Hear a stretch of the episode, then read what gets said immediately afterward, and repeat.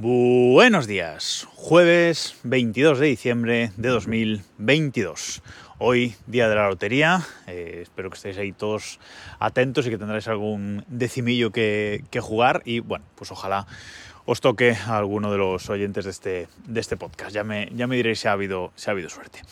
Hoy, en este jueves domótico, realmente iba a hablar de otra cosa, del tema principal de hoy. Iba a hablar de la nueva arquitectura de HomeKit, la nueva arquitectura que Apple ha sacado para, para HomeKit, que nos presentó con iOS 16 y que por fin la teníamos, y hablo en pasado, la teníamos disponible en iOS 16.2. Con la actualización ah, de la semana pasada a los nuevos sistemas operativos, pues Apple habilitó que pudiéramos cambiar la arquitectura de nuestros sistemas HomeKit a esta mm, nueva arquitectura que en principio va a hacer más fiable nuestro sistema porque va a ser la centralita domótica la que se va a comunicar con los eh, dispositivos directamente, la que va a chequear el estado de los dispositivos y luego mostrárnoslo a nosotros simplemente conectándonos a la centralita. Hasta ahora HomeKit funciona de forma que es nuestro móvil, nuestro iPad, bueno, desde donde nos conectemos a HomeKit, quien chequea todos y cada uno de los eh, dispositivos eh, domóticos, aunque la comunicación sea también a través de la centralita. Bueno, no me quiero enrollar en esto demasiado hoy, pero Básicamente ese era eh, el cambio. ¿Qué pasa? Yo lo intenté activar eh, el mismo día que, salieron las actualizaciones, pues actualicé todo, iPad, iPhone, Mac, eh, los HomePod y los Apple TV de, casa y te aparece un mensajito cuando abres la aplicación casa de si quieres actualizar la arquitectura de tus, de tus sistemas HomeKit. Yo le di, me saltaba un paso que me ponía que tenía que actualizar todos los HomePod a 16.2 para poder activar esta arquitectura, le daba a continuar, me decía eh, no hay actualizaciones para los HomePod y no podía continuar, es decir, no podía activar esta, esta nueva arquitectura.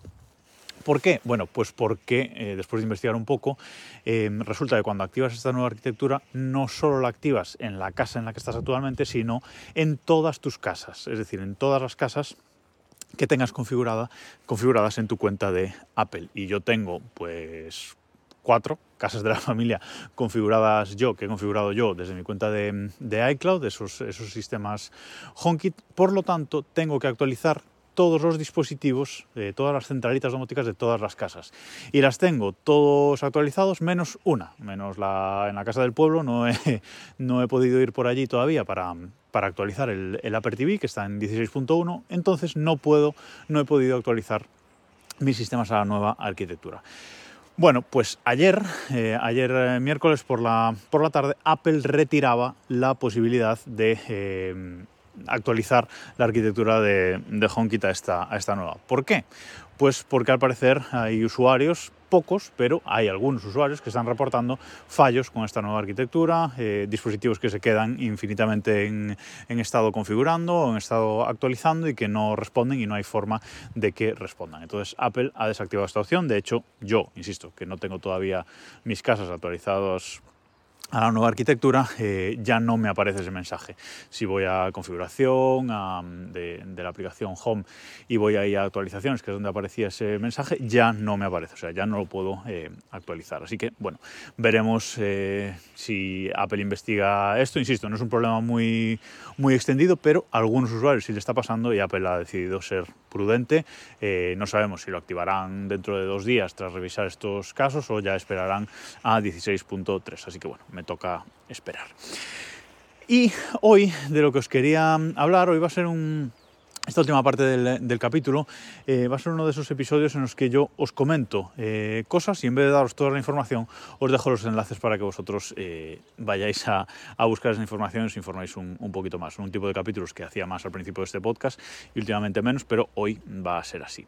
Porque hoy os quiero, digamos, presentar, entre comillas, firmwares alternativos a Tasmota. Ya sabéis que eh, muchos de mis dispositivos eh, domóticos Wi-Fi, aunque ahora me estoy pasando más a, Zigbee, casi todo a Zigbee, pero eh, muchos de mis dispositivos Wi-Fi yo los, bueno, pues los, uy, no me sale la palabra ahora mismo, los flasheaba, Jesús me ha costado, los flasheaba utilizando el firmware Tasmota, todos estos dispositivos de, de Tuya con chip ESP con chip de la familia SP, pues yo los flasheaba con el firmware Tasmota para poder activarles eh, MQTT, eh, una interfaz web a través de la, que, de la que configurarlos y configurar ciertos eh, parámetros. Y yo, bueno, pues no hablo en pasado por nada, sino porque me estoy hablando, pasando a, a Zigbee, pero Tasmota sigue actualizándose y sigue tan fuerte como, como siempre. Pero hay otros firmwares alternativos a, Tasmota también para estos dispositivos ESP que mm, merece la pena mencionar y merece la pena que le echéis un vistazo porque tienen eh, opciones diferentes a Tasmota, unos eh, a veces para ciertas cosas concretas quizás sean más eh, fiables o más configurables que, que Tasmota y entonces, bueno, es interesante mencionarlos. El primero, la primera alternativa sería SP Urna. Realmente, que este es un, firmware para, eso, para dispositivos con chip ESP que además está creado por un, eh, por un catalán, por un ingeniero de software catalán, aunque ahora tiene otro compañero que le, que le ayuda, pero bueno, eh, lo ha desarrollado eh, desde Cataluña, creo que desde 2018, creo que empezó a, desarrollarlo, y bueno, ahí está, eh, y es ampliamente conocido, y es una alternativa a Tasmota. Otra alternativa, ESP Easy. ESP Easy, pues otra alternativa em, parecida también para activar opciones, pues MQTT y para hacer distintas cosillas con los eh. Más alternativas, ESP Home. Este quizás sea uno de los más eh, conocidos eh, entre el mundillo después de, Tasmota, seguramente uno de los más utilizados sea este ESP Home y es un es otro firmware pues nacido también prácticamente a la vez que que Tasmota eh, y es un, es un firmware que también utiliza eh, lo mismo que los otros tres de los que os he hablado, Tasmota, SP Purna y SP Easy, que son eh, firmwares open source, son firmwares de, código abierto y que usan el framework de eh, Arduino. Todos usan el framework de Arduino y además ofrecen eh, binarios pues eh, precompilados, ¿vale? Y todos están pensados, todos nacieron pensando en flashear dispositivos de Sonoff, estos dispositivos que, de los cuales tengo muchos en, casa y que os he hablado muchas veces de, ellos.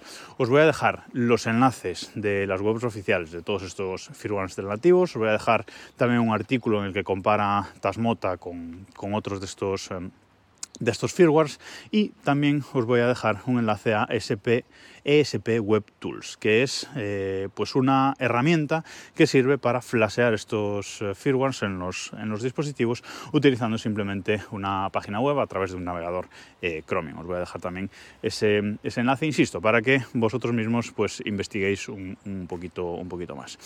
Y el último, eh, bueno, hay otro firmware no tan conocido, eh, antes de hablar del último que voy a hablar hoy, hay otro firmware no tan conocido que es eh, Smart, eh, con, con números, es decir, 2 Smart, que es también un firmware parecido, pero que tiene un enfoque un poquito, un poquito diferente. Os dejo también el enlace a la web de ese, de ese firmware. Y ahora sí, lo último de lo que os quería hablar es el firmware HAA. ¿Qué es HAA? Pues es Home Accessory Architect. Así como los otros firmwares en lo que se centran es en eh, darle capacidad de configuración a los eh, dispositivos, a estos dispositivos con chip ESP, eh, darle todas las capacidades posibles de configuración.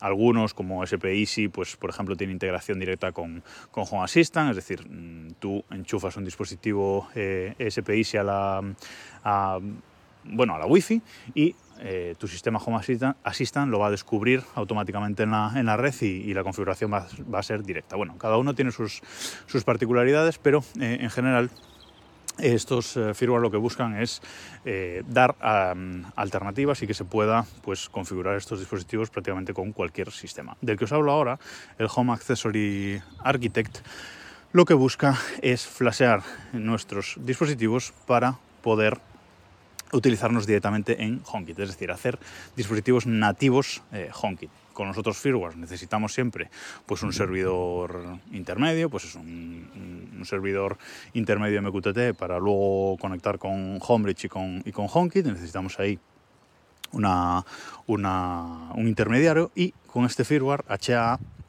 lo que busca es hacer los dispositivos directamente compatibles con HomeKit. Si instalamos este firmware en nuestros dispositivos, lo vamos a poder integrar directamente en el sistema HomeKit sin tener que pasar por ningún, eh, pues con ningún puente intermediario, sin tener que usar Homebridge ni nada, ni nada por el, por el estilo.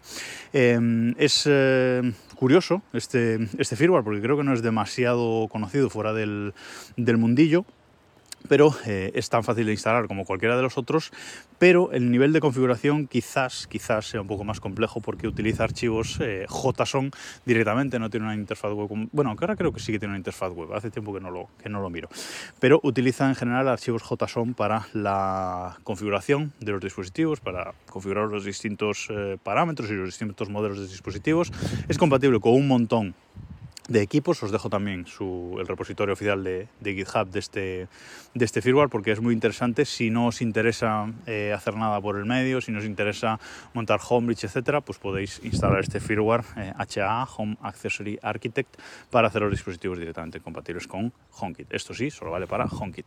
Además, es curioso porque ahora han sacado incluso una aplicación, una aplicación para, para iOS, que eso sí vale 8 euros, no es, no es barata pero han sacado esta aplicación para poder gestionar directamente estos dispositivos que tengamos eh, con HA instalado, pues para facilitar la eh, actualización de los dispositivos, puedes actualizar todos los dispositivos a la vez cuando sale una nueva versión del firmware, etcétera, o sea que está eh, interesante. Así que os dejo un montón de links, hoy creo que sí que tenéis que, ir a, a desdereloj.com al post de este episodio a ver todos, todos esos links, pues os dejo mucha información a los más cacharreros para que eh, investiguéis y, veáis las ventajas de cada uno de estos firmwares alternativos a eh, Tasmota, que yo he probado varios de ellos, no todos, también es verdad, pero de momento me sigo quedando con Tasmota para mis dispositivos que no sean Zigbee.